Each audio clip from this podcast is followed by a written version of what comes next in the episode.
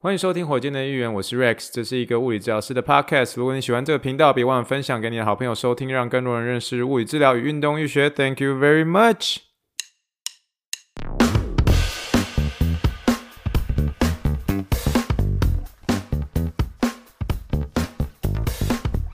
Morning, morning, good morning. Think big, dream big, and let's make it to the rocket. 今天是二零二三年八月二十号，欢迎收听第几百个十三集的火箭队预言。各位听众，大家好，你好，你好，你好，让我们去听一听气泡水的声音。火箭队预言听众们来喽！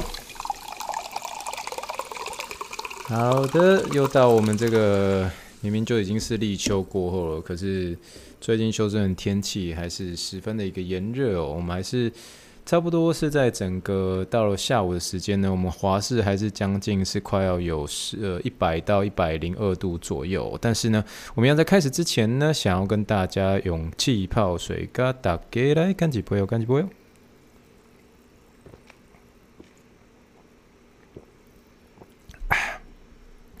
其实有的时候会看到这个外面的一个草地啊，最近是因为这个炎热的一个气候的关系，已经开始变黄了。但有一部分的人会觉得说，因为秋天也快要到了，可是最近那个热的一个程度是还是比尼是在最近最炎热的那个呃天气。有的时候，因为我平常在我的工作当中，每天都可以接触到很多人，那当然有很多人是这个长期就住在德州的这些，呃，你可以说是。当地土生土长的德州人们哦，他们都有跟我说，他们真的是很少经历过有这么长的一个夏天哦，所以这个全球暖化这件事情是是真的哦，真的是长期住在德州人都也都发现说，气候的一个气候的一个改变是确实让人感受到了，冬天变得更冷，然后夏天变得更热哦，这是确实呢会感受到，所以。最近其实是处于一个蛮不容易的一个情况，是在于是说，因为我们其实已经照着平常的一个夏天的浇水的方式来去浇我们的一个草地，可是我们如果循序的这样子方式的话，我们家其实我们现在已经有蛮多地方的一个草地就已经黄掉了。那黄掉不是代表是秋天来了，是说这个草本身已经是有点太热了，所以它没有办法，所以就是真的就开始黄掉了。那我觉得我家的邻居们，大家都是很用力的在那边浇水。可是你在浇水过程当中，其实是不容易的一件事情，就是说你会变得额外的需要超支的去付这些水费。那二来，其实对整体的环境其实不见得是一个很大的好处，因为等于说你是在不断的消耗那些水嘛。那为的就是呃让你的草看起来特别绿呃特别的特别的好看。可是你如果要维持这件事情的话，你相对的就是要。呃，承担很大的一个水费，可是这中间还是有些矛盾的点的原因，是因为有些时候你如果说你没有把你的外面的呃草地把它浇到一定程度的一个湿润的话，那那个草地会干掉。那干掉的话，其实可能想说草的话会在春天的时候又长回来，又再绿回来了。但是你这个时候如果真的水浇的不够的时候，除了草黄掉之外，它的地板会那个土地会开始裂掉。我不晓得大家有没有看过那个土地很干的时候，那地会开始裂掉。如果那个裂掉的时候，你如果不再去好好照顾它的话，那最后会伤到会是房子的一个地基哦。我最近在打篮球的时候就认识一个人，他就跟我说，他其实平常已经有认真在浇水了，可是可能工作比较忙，所以没有留意很清楚。然后结果就是说，那个浇水的一个时间还是不够，然后最后最后他的那个房子的一个地板就在里面的那个地板哦。哦，就里面的那种瓷砖地板已经开始裂掉了。那裂掉就代表是说它的地基已经出了问题。你可以想象是说有点像是因为它因为呃前面的那个草地的一个呃湿润度不够，所以有点像是水土保持不好，然后就直接造成地层下陷，然后所以就是房子就开始裂开，所以就需要找一些这个呃专业的人去帮助他们做一些这种地基上面的修理，这样。所以你说这个时候就出现一个矛盾程度了。It's always give and take。我们在节目上一直在讲这句话。It's always give and take。哦，你如果真的是希望是可以把这个草给顾得好，那当然是最好。可是你顾得好，一来你又要耗很多的一个水。虽然你的草看起来比较绿，你的地基也没有问题啊，但是你就是要耗很多的一个水费或等等之类的。可是你这个时候如果又不浇的话，除了这个草会变黄，黄的不好看，那另外更严重的话。就是会让那个地基，如果你最后没有去好好照顾它的时候，那真的是。土地裂开的时候，就伤到你的地基，所以我们一直在抓一个刚刚好的一个量，所以最后我们就决定，有些时候我们就直接就人就出去，然后人就出去，每天检查自己的地板，然后这边浇水，这样。所以我觉得不容易的事啊，就是一开始你就觉得说，好像买了房子拥有之后，一切都很 OK。可是就像我之前有跟大家挑的啊，Once you get a house，there's always something。哦，你有你当你买了房子之后。呃，总会有一件事情会让你一直挂心啊！你看，记不记得那时候我们冬天的时候，以为我冬天好像呃，就是都要一直这边顾水管，怕水管爆开，然后就夏天的时候又怕那个那个地板太太干，然后要这边浇水，呃，所以这中间其实是不容易的过程啊。只是就分享一下这个最近啊、看到这个天气还是很热的情况之下，而会有的一些担心跟顾虑吧。好的，那么来分享一下听众留言，还是非常谢谢最近啊、尤其是过去这一周听众所给我的一些留言哦。我们先分享这一位哦，一样是我们的新同学，我们的新同学王少环同学，王少环同学哦，他一开始的时候有跟我呃稍微聊一下，他是说每次我呃就上周我们这个火箭训练室里面，我们讲到这个讲到这个宽脚链嘛，然后那时候我就说我每个礼拜都讲了好多次，讲了快 N 遍了，然后他立刻。马上联想到是宽脚链，没想到他真的中了哦，这个，所以他有说，哎，看来我这个兼职的一个教练做的还行啦，哦，对，真的宽脚链，呃，真的 hip hinge 在我们的一个整间当中，还真的是讲了 N 遍了哦，讲的真的很多遍，可是。你我下次有机会跟大家来聊一下这个宽脚链很常出现的一些错误哦，常见的错误，特别是有些比较偏年纪大的一些这个个案上面哦，你就会发现说宽脚链怎么做都会一直不不断的用腰啊，用膝盖，要不然就是用他的脚踝来做代偿。哦，所以这有时候教了会真的是在那边抓头，就说啊，这个还要再继续的呃花一点精神。有些时候会靠一些镜子，有些时候是靠一些触觉来给这些个案一些反馈，来慢慢的让他们体会什么叫做正确的一宽脚链哦。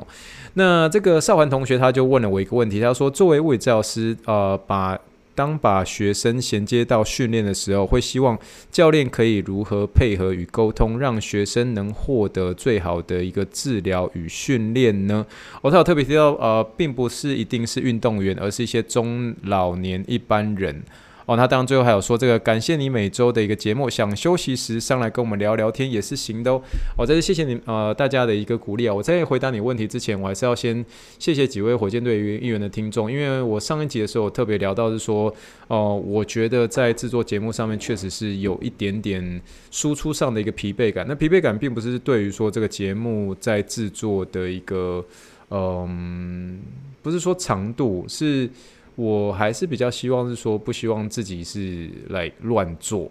我指的乱做是指说，上来呃，就是我也我也希望我一直可以跟大家冷消诶，你知道吗？我当然知道 Podcast 很多时候其实很喜欢跟大家讲一些这种呃有趣的一些话。那只是有些时候是因为医疗的东西，所以医疗东西变成说我希望我是有一些根据的，而不是自己凭空想象、凭空捏造的。因为医疗这些东西的话，其实会会比较需要一些负一点责任嘛。然后毕竟我是一个医疗人员。啊、所以当然不希望有些东西是完全毫无经过整理的。有些时候当然是会是 freestyle 跟大家聊一些有的没的，但是有些听众他们其实也是很单纯的想要上来跟我们聊聊天而已。那那些聊聊天，其实他们说聊五花八门，任何都可以。他们说甚至要聊雷克是聊吃也可以，就是开心聊天就好了，这样。所以我觉得我把这些话放在心里。我的意思说，就是说，确实啦，就是开心做节目就好，不要呃在制作节目上变得是一个压力的一个来源。因为确实我会觉得，我我知道有很多种方法可以让这个节目会是说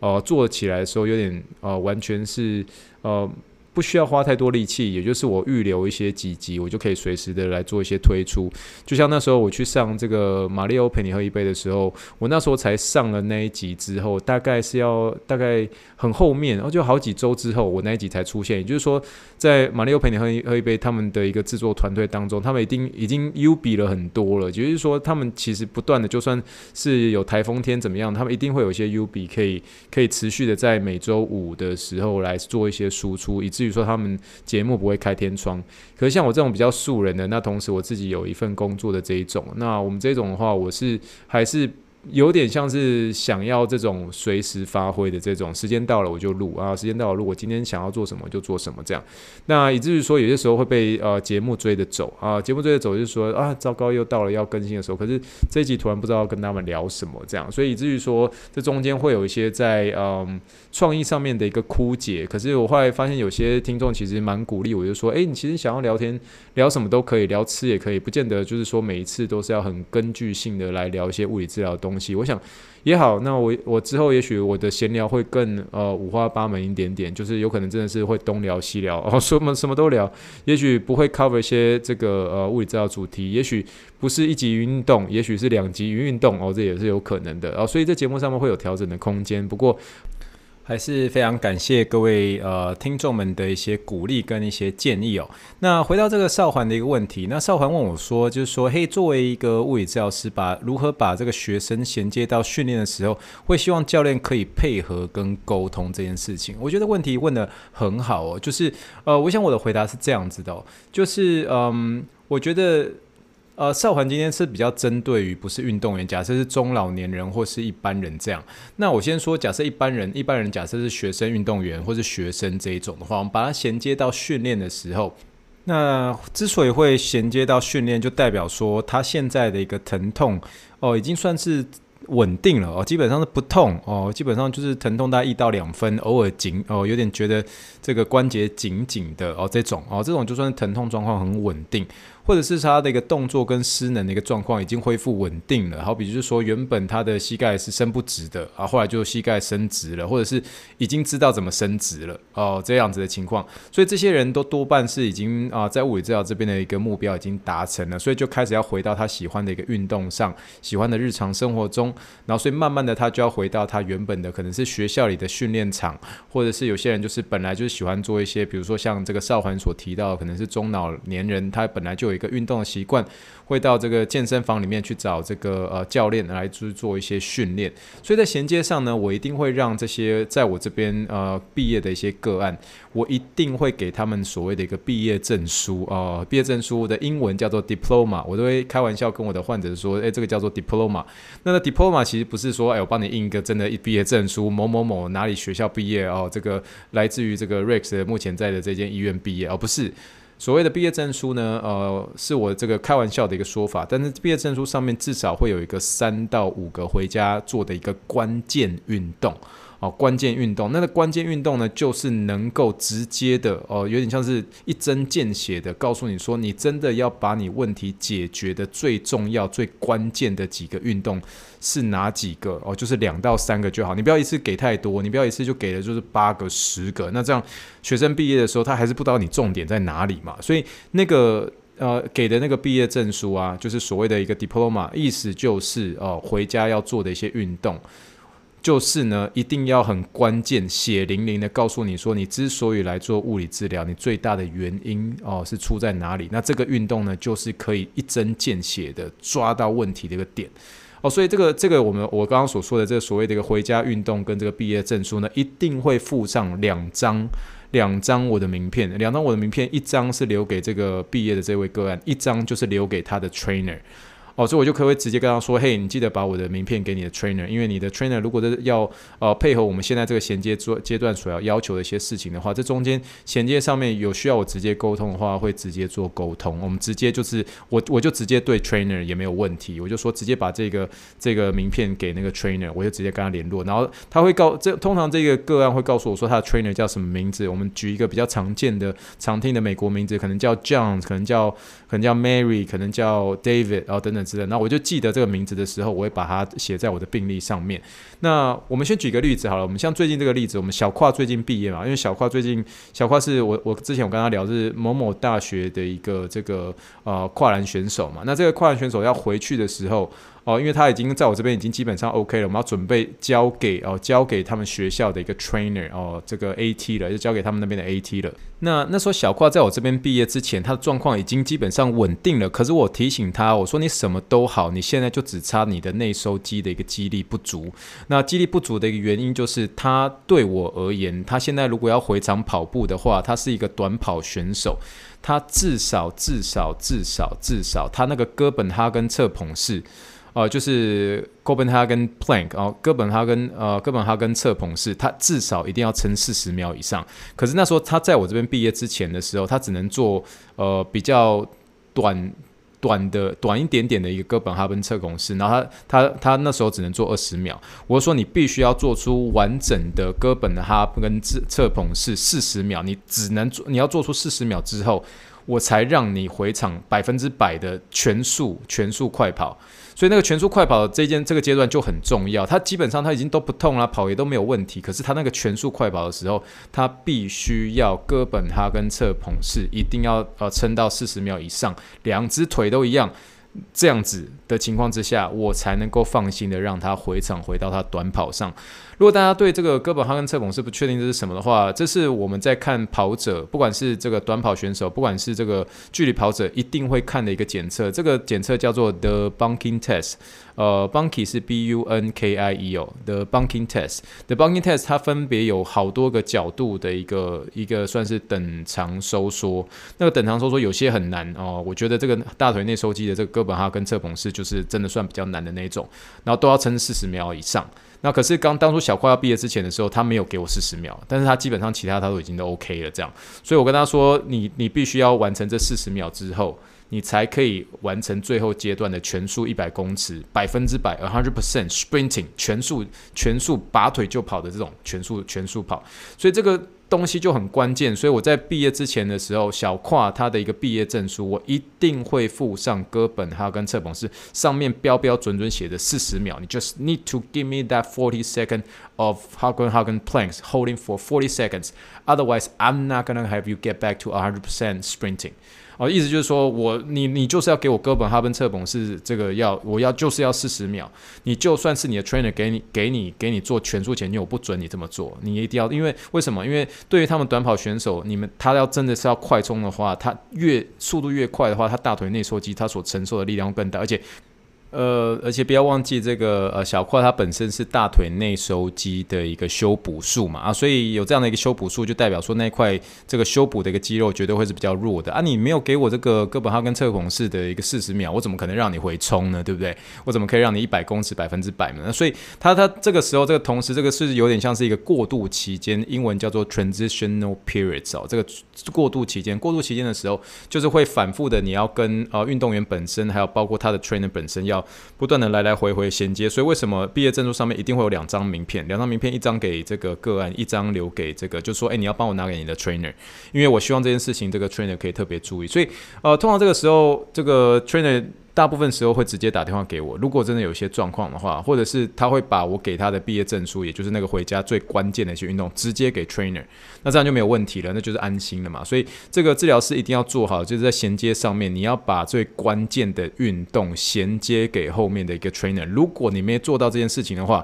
对不起，我我必须说你你就失职了嘛，因为你你要告诉这个个案，就说你在我这边做了快六个礼拜，做到八个礼拜，你到底学了什么？而不是说人家走了就说哦，拜拜，我们我们希望下次再见哦，不要再见了。就是你知道，当然我我当然希望我病人回来找我喝杯咖啡，可是他会回来就代表说他他又又有什么事情了，你知道吗？所以一个物理治疗师，你如果能够真的成功做到这位病人毕业之后，他回来之后已经是可能好久好久好久以后了，就是真的就是希望不要再需要我了，因为你已经学到我这个地方的一个东西。可是你如果他病人结束之后，你没有办法重。归纳整理，告诉你说，你从我这两到三个月当中，你到底学到了什么？到底为什么你出了这个？这个问题，那最后那个关键的一个运动在哪里？你要做好衔接嘛？那你要做好衔接的时候，你如果没有做到的话，哦，你真的算失职了哦哦。所以这个是我刚刚所说的，这个物理物理治疗师要衔接之前，你要给毕业证书，毕业证书就是关键的那两到三个运动跟两张名片。那如果这个 trainer 拿到了哦，trainer 拿到了这个呃名片的时候，你一定要跟这个治疗师要有 back and forth。然后所以 back and forth 你不一定要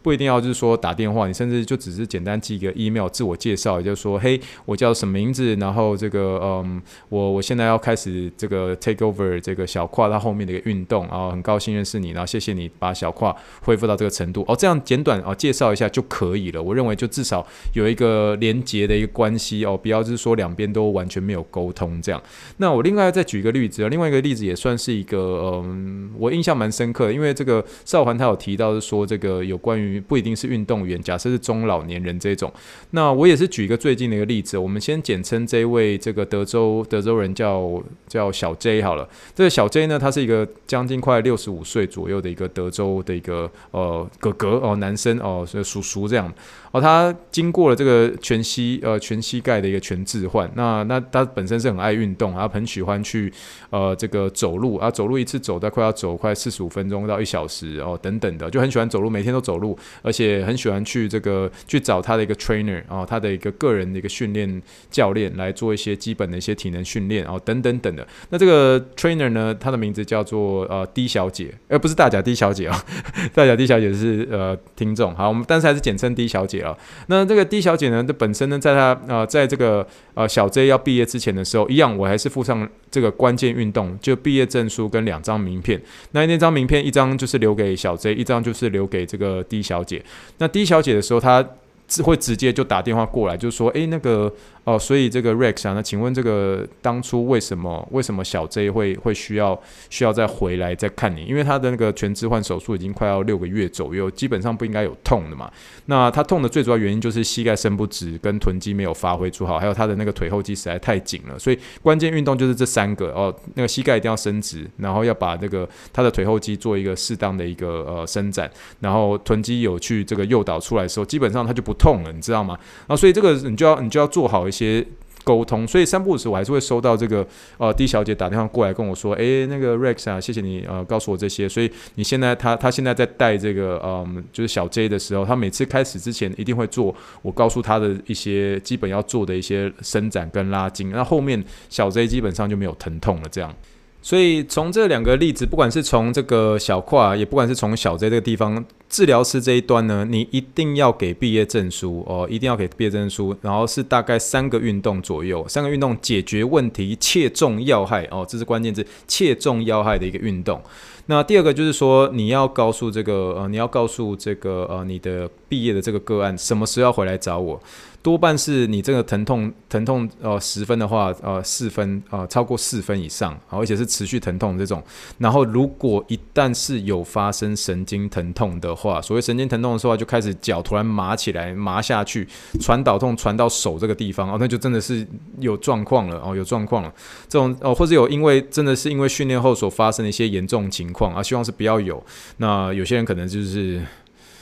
可能就是。跑跑出了新的问题，比如说突然呃运动疝气了，这也是有哦，这个这种就大情况，这些都是要回来再找我们的情况，所以就是要第一个呃给两张名片啊，第二个呃就是三个切中要害的运动，然后最后就是要告诉他说什么时候要回来再找物理治疗师哦，多半就是疼痛超过四分，而且是持续疼痛，然后有神经疼痛，或者是有更严重的疼痛，或是奇怪他觉得不不稳定的一些情况，就务必要务必要让我们知道。那教练的话，如果可以的话，你拿到这张这个。物理治疗师的名片的时候，你啊简简单的 email 一下，其实 email 就可以了，不一定要打电话，或是现在这个手机很方便，text 一下，加个 line，然后对不对？都可以，然后告诉呃这个治疗师说你后面的一个计划是什么，简短扼要就可以了。那也让这个运动员告诉呃告诉这位个案就说，嘿，你是小 J 嘛？小 J 不算是运动员啊，小 J 啊，你这个你如果你还是有发现你的一些状况，呃，有些。有些没有好转，就是你那个疼痛又回来的话，那你要一定要告诉我，我在我在这个时候，我看我是不是怎么样可以跟这个 Rex 讲，就是讲说，诶，我们是不是还有哪些地方没有 cover 到？那或者说 Rex 说你需要再回场再检查一下，那这些等等，这些就是三方都要做好很好的一个沟通角色。那我觉得这是我在美国也算是学习到蛮多的一个地方，就是大家就是互通互通有无，意思就是说，今天 trainer 会的，诶，物理治疗师不见得全会哦，今天物理治疗师不用这样子鼻子。抬得高高，你说我上面都也要没有 trainer 会的，不见得呃 PT 会，PT 会的不见得 trainer 会，所以大家只是互相这个分享这个专业，那大家是互相去帮助这位个案迎接更美好的生活跟更健康的生活品质嘛。那所以这样的话，就是大家希望有一个很好的一个沟通的一个桥梁，那我觉得这是最重要的喽。好，所以希望这个是可以呃，我觉得少环问的问问的这一题，我基本上都可以快快讲一集了，就是他问的这题问的非常好，所以呃，算是一些小小的一些经验分享，也希望可以回答到少环你的问题喽。哦，对，然后顺带一提，就是说。这个治疗师如果跟这个这个训练员啊、就是 AT 或是 trainer 啊、或者教练啊、关系很好的话，其实两边会互相这个有点像是 refer 个案哦，也就是说之后这一个 trainer 一样会拿到一些个案。如果他今天出现一些疼痛状况的时候，他发现之前跟这位治疗师有一个很好的沟通，这位治疗师很谦虚，而且就是很客气，然后跟他聊天也也得到蛮多东西。这个 trainer 假设是一个真的是也算是大名鼎鼎的 trainer，或者等等等的，就有机会可以就是 refer 给一些。这个个案再给这个治疗师，那治疗师呢也有可能因为就觉得说，诶，这个这个 trainer 让我很信任，以后呢，哦，有一些其他的一些这个个案进来的时候，就直接 refer 给这位教练，所以这中间其实是会互相的有点呃互相帮忙介绍哦，介绍客户啊，介绍个案等等等，我觉得这也是一个呃算是一个正向的一个循环，所以千万不要太客气去跟你之前衔接的，不管是医生啊，不管是治疗师的人打声招呼，因为。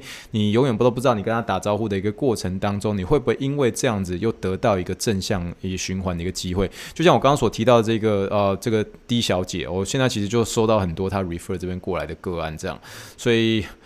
哦，有些时候真的是很荣，算是很荣幸啦。就是说，也谢谢，就是这段期间当中可以认识蛮多人的，那我觉得是也蛮开心的一件事情，所以算是简单跟大家分享一下喽。好啦，那就我们今天就是先聊到这边。我们先要开始我们今天入今天的一个主节目喽。我们今天要聊的是盘腿坐伤膝盖吗？掌握髋部活动度，看保护你的膝盖。我不晓得今天为什么一直吃螺丝哦，真的是可能是天气真的太热了啊，就准备过来几杯，过来几杯啦。好了，诶、这个气泡水我发现，哎，糟糕。没喝完了呢，待会要下去冰箱再拿几杯了，实在是。好啦，总而言之呢，我们呃之前其实很常有听众，呃不是说很常有听众啊，就是说有一位听众有问到我，就说，请问这个盘腿到底是不是伤膝盖这件事情哦？那我在很偶然的情况之下找到这个 YouTube 影片，所以今天这一集算是说 YouTube 啦，所以啊、算是从这个 YouTube，我认为它算是一个很有视觉系的来帮助大家来解析这个盘腿坐会不会伤膝盖这件事情哦。那今天的这个 YouTube 影片是来自于 Muscle and Motion，啊我很喜欢他这个节目的原因是因为他，我相信蛮喜欢这个训练呃教练啊，或是这个呃物理治疗师们，你们应该有看过他们这个的一个。节目，他们订阅数也算是蛮高的，因为他们可以透过一个视觉系的一个方式带大家认识说这个动作是用到哪块肌肉等等等。刚好这一集呢，他就他就分享了有关于盘腿坐啊，盘腿坐呢是叫做 Lotus Pose，Lotus Pose，L O T U S 空一个 P O S E。基本上这个 Lotus 是什么意思？就是莲花啦，我们叫那个莲花指的那个莲花。Lotus Pose 就是一个瑜伽的一个动作。所以之前我没记错的话，应该是火箭。对的一个也算是新听众，就 Vion 啊，来自台北的 Vion，他问我这个问题啊，就是说，诶，这个盘腿坐到底是不是伤膝盖这件事情哦？所以这一集呢，哦，我相信大家可以点击一下这个部落格网志，你就可以看到，呃，这里面我所放的一个连接上面就有讲到这个 Muscle and Motion，它特别针对于这一件事情来做一个影片上的解析。那我今天多半都是从它的一个内容之外呢，哦，算是做一个翻译。那另外有截一些它里面非常有趣，而且一看就知道。问题在哪的那个图，所以就会知道说到底盘腿坐对于这个膝盖可能的一个伤害会是什么这样。好，那这个盘腿坐基是基本上其实是没有错的哦。我们都说，其实我们人呃的一个这个适应度是很高的，就是不要不要说做一个东西做太久，基本上盘腿坐我也不会说它是一个错误的一个动作。那但是对于这个初学者呢，要很快的进入这个盘腿坐的一个时候呢，其实是需要一些时间的哦，特别是一些那种哦，他们髋关节很紧的那一些啊、那些人哦，特别每次直觉联想都是那种三十几岁、四十几岁，然后很爱运动呃这个一个爸爸。或是这个坐在这个电脑前面的爸爸们这样，那同时呢，我也是很建议透过一些循序渐进的方式，慢慢去熟悉盘腿坐这件事情哦。啊，所以如果你问说这个盘腿坐会伤害膝盖吗？我会说，如果你今天这个髋髋关节的一个外转的一个角度不是那种天选之人的那种哦，不就不是不是本身卡骨那种能 Q 的那种，不是那种柔软度很高的那种啊，就是特别是那种你筋已经很硬了，然后硬是把你的一个身体压迫到盘腿的一个角度，那真的就会伤膝盖了。那这句话怎么说呢？我们就从今天这个 mus 呃这个这个影片的这个 YouTube 影片呢，我们就可以很清楚的看到，它盘腿坐呢的一个坐姿，其实需要髋关节要有非常高的一个活动要求。呃，是要具种具要具需要具有一些适当的一个髋关节的结构跟特别高的一个柔软度，才能够相对轻松的完成这个姿势。但是对大多数的人来说，这个髋关节的一个结构是不允许大腿骨哦、大腿骨进行完整的一个旋转哦，大旋转。因为对大部分人也要完成这个盘腿坐的时候，会因为过度的透过其他关节的一个活动度代偿，所以会导致这个膝关节的一些损伤或是疼痛。那我们现在从这个网志上面的一个截图，我们就可以看来看到说，我们今天就截截了一张这个嗯盘腿的这个图，所以大家可以看到这一堆骨头，你在做一个盘腿的一个动作，哦，原来这个大腿骨会呈现这么大的一个外转动作。所以这个盘腿坐姿的一个期间的下肢的关节呢，它的位置是呈现于三个动作所结合的哦，一个是这个髋部的一个屈曲哦，英文叫做 flexion，就是把这个膝盖往胸口靠的这个动作，跟结合这个髋关节的一个外旋跟水平外展，然后就是把这个膝盖呃不是不是膝盖，把这个大腿做一个外旋呃跟这个外展这三个动作所形成的。所以盘腿这个动作三个动作所组成啊，髋屈曲、髋外旋跟髋髋水平外展。如果你不确定这个动作是什么，就是在网志上面，我有放一只猫咪，猫咪下面那个动作就是了啦，就是盘腿做的一个动作。那这个动作呢，如果从这个生理角度来看，这个髋关节的一个旋转，特别是这个外转，正常的一个角度是五十到六十度哦。大家从网志我应该可以看得到，说我现在放一个一个人，他躺在这个绿色的草地上面，他这个就差不多是有这个五十到六十度左右，这是一个正常的一个髋关节的一个旋转角度。可是当你盘腿坐的时候，这个髋关节的一个外旋，它所要的一个范围实在是大太多了哦。所以我刚刚所说的正常人的一个角度是五十到六十度，可是你必须。要做出一个好的盘腿坐，正常而且是顺畅的一个盘腿坐的时候，你为了要完成这个姿势，你的一个外旋将近快要到一百到一百二十度左右的范围，你才可以这个轻松的做出这个盘腿坐的一个动作。所以，我怎么我为什么说他算是天选之人？因为你说十个人里面，呃，要做出一个漂亮的盘腿坐，可能大概只有两到三个人哦，甚至更少的人才可以完成这样的一个外转动作哦。那也是因为这样的原因呢，这个髋关节呢原本就是不允许这个大腿骨进行一个超级大的一个外转，哦超级大的外转就是我刚刚所说的，要必须有漂亮盘腿坐的人。我所谓的漂亮盘腿坐的人，是他盘腿坐之后，你看他那个背是直的，然后你看那个他的腿那个交叉，真的跟莲花是一样的那一种哦。你不是叠在一起就就就说盘腿坐，盘腿坐是真的像莲花的那种，那种人的一个外旋就将近快要有一百到一百二十度左右，那种叫超级大外转哦，超级大外转。好吧，所以所以这些人呢，哦，你如果是初学者的话，你那种大腿紧的紧到不行的那一种，然后他大腿骨这停止旋转的时候，哦，你这个时候呢，你如果你外旋最多，你你你你假设是正常嘛，我就正常人就差不多是五十度到六十度左右嘛，啊，你转到五十度的时候，你这个时候还是要硬要把它搬到盘腿坐的那个时候，你那个时候你要把它硬去搬起来，你唯一的方法就是必须要有强烈的一个膝盖的一个外转。哦，强烈的膝盖的外转。那我之前一直有不断的在这个呃节目当中有强调，膝盖呢是喜欢直上直下的一个动作。你可以想象它像是一个直上直下的一个门栓哦。膝盖喜欢直上直下，它会它会帮助，它会有一些旋转没错，可是它不适合做大旋转的这种动作。所以你这个时候呢，你如果现在你明明就只有大概五十到六十度的一个外旋，可是你要把它搬到盘腿坐的情况之下呢，你一定会。透过一些膝盖的一个旋转，把它扭到膝盖外旋哦。这个我们正常的一个膝盖外旋的一个正常范围，将将啊、大概只有大概四十度左右啊。这个时候你硬去把它搬上去，好不好？你往这个身体中线拉上去，这个髋关节已经停在停在这个五十度到六十度，你还继续把这个往上，我要做做盘腿的这动作，像瑜伽老师一样，或者这个时候有瑜伽老师或者同学把这个膝盖很强烈的往下压，你让你的一个啊、呃、小腿骨啊胫骨跟股骨像两个这个杠杆一样，对膝盖施加非常大的一个力量。所以这个时候就像是两根这个长扳手一样，他们用力的去夹住这个膝盖的一个内侧半月软骨，而这个这张这个影片有很明显看得出来，你在做出一个很大的一个膝盖外旋的时候，它会不断的去。有点像是去吃啊，去去去凹那个那个内侧的半月软骨，所以呢，哦、就是即使在非常低强度的情况之下，这样的行为呢，也会严重的损害啊、半月软骨。为什么？因为膝盖就是不喜欢旋转嘛，就是不喜欢大旋。我不是说他不喜欢，呃，有些小小微幅的旋转，可是膝盖就是喜欢直上直下嘛。你怎么一直转它，一直转它，它当然会不舒服，最后就会造成半月软骨的受伤，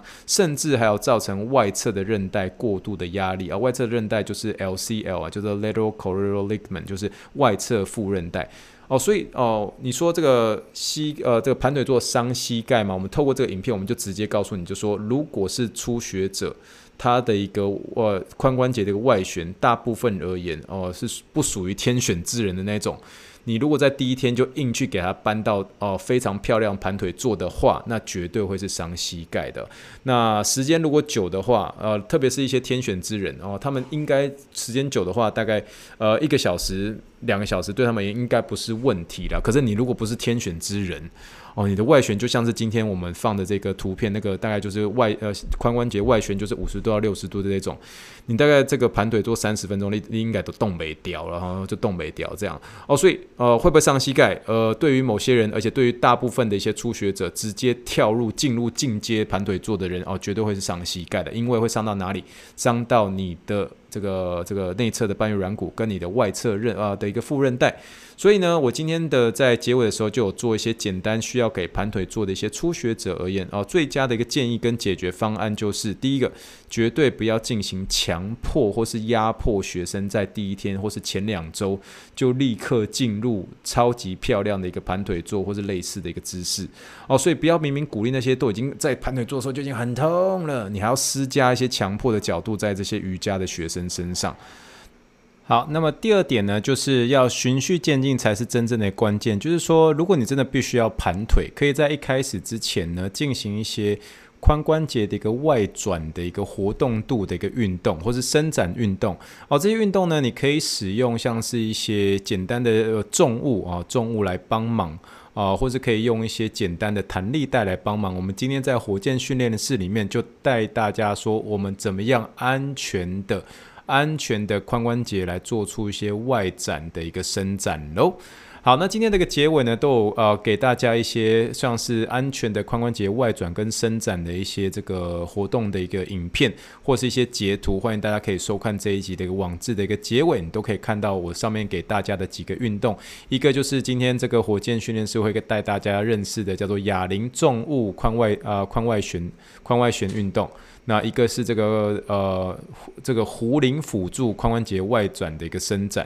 那最后呢，就是单脚的一个 RDL 罗马尼亚硬举的一个髋外旋呃的一个伸展，然后算是呃看网志就知道了，因为有些时候我自己讲还不知道怎么样用形容的出来，直接看网志的结尾呢，都帮大家截图好喽。所以呢，呃，一样，呃，这个盘腿坐到底伤不伤膝盖呢？哦、对于初学者而言，立刻进入。哦，进阶的一个盘腿坐绝对会是伤膝盖的，因为他们的一个这个髋关节的一个外旋还没有准备好，所以呢，一定要在他们要准备进入这个盘腿之前呢，哦，要带他们做一些这个有点像是髋腕啊髋关节外旋的一些伸展哦，以至于他们在做出盘腿坐的时候是不会做出太多的膝盖扭转的。那对于这些天选之人呢，哦，我还是建议你说这个盘腿坐的时间尽量还是不要超过。哦，尽量还是不要超过一小时啦。我就像我说的，我们那时候就说的，膝关节尽可能不要再弯的时间超过太久，因为为什么？因为的这个之前我们呃有几集有跟大家聊过嘛，哦，就是这个我们的一个膝盖骨的一个后面的那个软骨跟你的股骨之间呢，还是有存在一些压力，在弯超过六十度以上哦，时间太久的话，那压力会越来越增大。你如果六小时之后，就可能像我邻居的这个小姐一样哦，最后造成隔天膝盖就突然肿大。哦，这个情况还是要特别注意的喽。所以不管是初学者，不管我你是已经进阶天选之人的这种人呢，哦，都要特别注意你盘腿坐的一个情况，以至于你不会伤到你的膝盖喽。好了，我们今天这一集的一个主节目就聊到这边呢。我们加一个进行我们的节目，就叫做我们的我们的临床英文时间。临床英文时间，A for Apple，B for Ball，C for Clinical English。今天的临床英文时间，我们要聊的英文就叫做循序渐进没有错，就是火箭队议员最后就相信过程，循序渐进，相信过程叫做 trust the process。费城七六人的某一年的一个 slogan，循序渐进怎么说？循序渐进，循序渐进的英文很简单，可以用几个单字组成，看你是要用哪一个。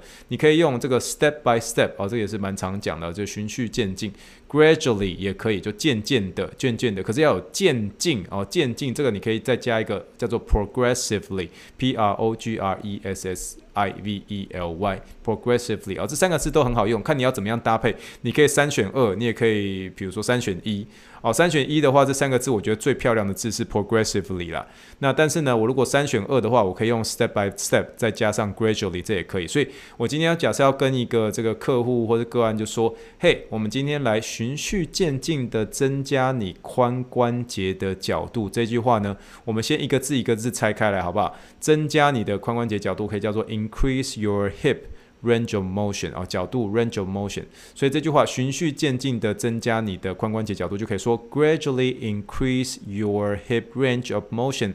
In a step-by-step manner，哦，manner 啊，M-A-N-N-E-R，这个可以有时候当礼貌，可是它也可以是一个这种形式哦，形式 step-by-step manner，这都可以。你也可以用这个 progressively increase your range of motion，一句话就搞定哦，progressively increase your 呃 hip range of motion。可是你后面如果加了一句叫做 in a step-by-step manner，我就觉得那就更漂亮，更讲出这种循序渐进的那个意思哦。哦，所以我觉得这一句话呢，我在临床上，尤其是 gradually、progressively、step by step manner 这三个很常用到，所以哦，希望大家可以透过这一集的临床英文时间，带大家认识什么叫做循序渐进的英文，那就是可以使用用 step by step manner，或是 gradually，或是 progressively 这三个字喽。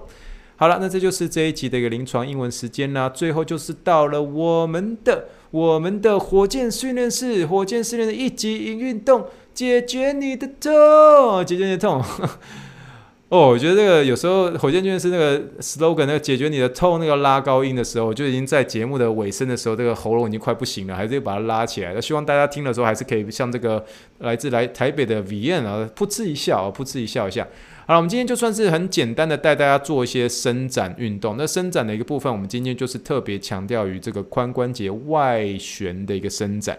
那外旋的伸展呢，就像我刚刚所说的，如果你今天是外旋没有像今天的哦，没有像今天的这个网志上面所说的这五十到六十度这种，你可能更低，你可能才三十度这种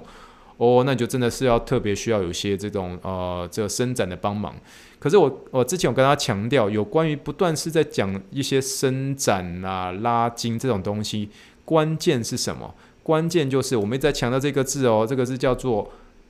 frequency。Over intensity 就是时间一定要多于强度，就是你在做伸展的时候，绝对不要 enchilada 啊，不要硬去拉它。这是一个墨西哥卷饼的一个英文 enchilada 而不是 enchilada 哦，我不是要吃 enchilada，我不是要吃墨西哥卷饼，我是要指说要伸展的时候，一定要慢慢的循序渐进的，让在时间长的情况之下，慢慢的去拉它。这种东西我们都会说 LLD LLLD stretch 嘛。Long, low, low stretch，所以，所以这一集我们就直接跟大家分享一个，就是你在做出一个盘腿坐的一个情况之下呢，你可以把一个简单的一个重物放在你的一个内侧膝盖上面，哦，轻轻的把它放在上面之后，慢慢的带动你髋关节的一个外旋的一个伸展。在今天这一集的一个网志当中哦，在这个资讯栏当中就可以看到这个影片，带大家怎么样去认识，如何去慢慢的循序渐进的伸展你的髋关节的一个外旋的角度，来帮助你可能像是盘腿坐，或是有些人是因为深蹲哦，深蹲那个外旋不足，外旋不足，最后就导致怎么样？可能啊，他的一个下背马上就是会弯起来了。哦，或是看到那个蹲下去的时候，他屁股会有一个侧移，哦，这种有些时候也是因为他外转不够，哦，所造成的一些情况，哦，所以这个髋髋外旋这个这个呃，在有关于。呃，我所说的这个位置要在深蹲上面也是会特别强调的哦，所以这时候呢，啊，大家一定要特别注意哦，有关于这个髋外髋外旋的一个伸展方式呢，是要慢慢的循序渐进的，因为你如果太快的进入这个髋关节外旋的时候，它有时候会拉到那个关节盂，有时候会导致关节盂的一个受伤，就很麻烦喽。所以今天的火箭训练室呢，就大家循序渐进的、安全的去拉。透过重物或是哑铃，慢慢的去拉这个髋关节的一个外旋喽。好那，我们今天就算是聊到这边啦，希望大家能够喜欢这一集的分享。那我们准备进入结尾喽。以上就是火箭队的一员第一百五十三集，谢谢大家收听。如果喜欢火箭队的一员的话，帮我分享或者递信息箱，或者五星留言、五星留言、五星留言来给我支持跟鼓励喽。Spotify 也可以留言，欢迎跟大家跟我聊聊你们收听的心得喽。让我们相信过程循序渐进，跳脱舒适圈，主动踏实，让我们一起。Think big, dream big, and let's make it to the Rockets。谢谢大家收听，我是 Rex，大家晚安喽，Thank you and good night，bye。